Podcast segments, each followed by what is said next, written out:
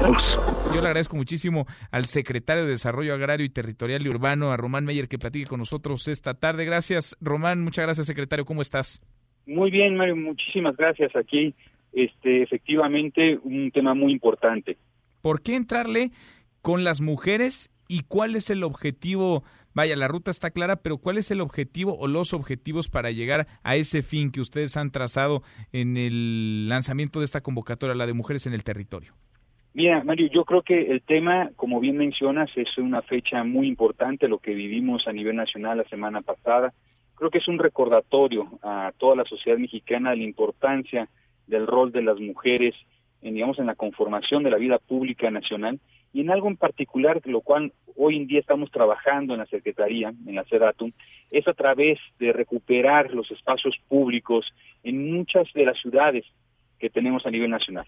Hoy en día el programa de mejoramiento urbano, eh, digamos los dos principales programas que maneja la Secretaría, uno de ellos eh, radica en poder recuperar, reestructurar y hacer completamente nuevo, completamente nuevo espacios públicos a nivel nacional.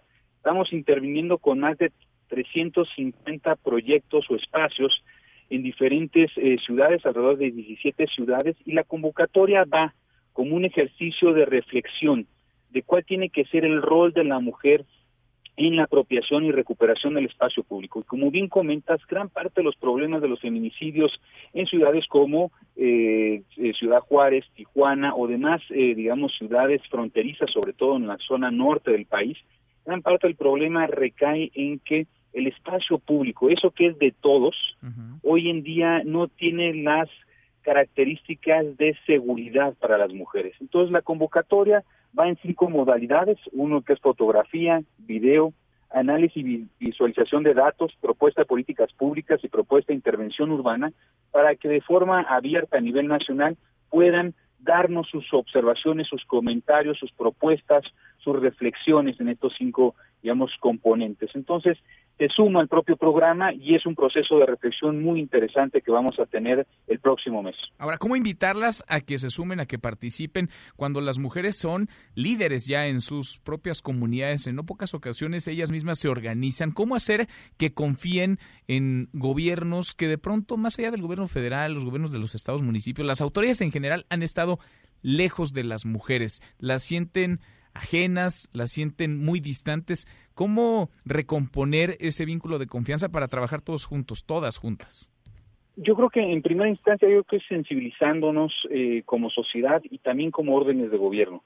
Al final de cuentas es el municipio la primera instancia que determina los usos de suelo, la primera instancia que hace intervenciones en equipamiento, en servicios básicos en infraestructura y creo que es un tema que tenemos que hacer a nivel nacional, pero como obligación por parte de la federación tendrá que ser cómo podemos capacitar de mejor forma a los cuerpos técnicos en materia de desarrollo urbano en los municipios, a las autoridades locales que día a día determinan los usos de suelo, los programas, los proyectos que se llevan en cada uno de los municipios, cómo sensibilizarlos para que el proceso de diseño, algo muy importante, Mario, el proceso de diseño tome como base las necesidades de las mujeres y las niñas y los niños en estos espacios públicos que es clave, porque a final de cuentas, si se apropian de los espacios públicos, en buena medida se apropian de la realidad de sus comunidades y pueden cambiar radicalmente, transformarse. Pues enhorabuena, es un programa que, que, pinta, que pinta bien. ¿Por dónde van a empezar? Porque es muy grande el país y son muchísimos los espacios públicos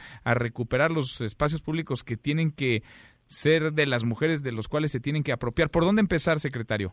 Nosotros ya estamos entregando, Mario, las primeras este, ciudades. Ya estamos en un proceso en estas semanas de entregar las obras públicas entre marzo y abril de lo que es el presupuesto 2019.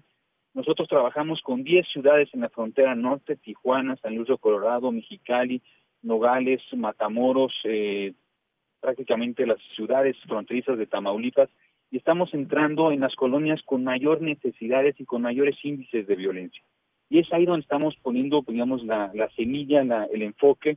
También tenemos eh, proyectos en ciudades, digamos, turísticas como Acapulco, Solidaridad, Bahía de Banderas, este, Los Cabos, donde hay este gran contraste entre los centros turísticos de alto, digamos, valor o plusvalía con el entorno inmediato donde gran parte de la población que vive y que trabaja en estos centros turísticos pues tiene que llevar su vida cotidiana, esto doble mundo, ¿no? Que en el cual viven.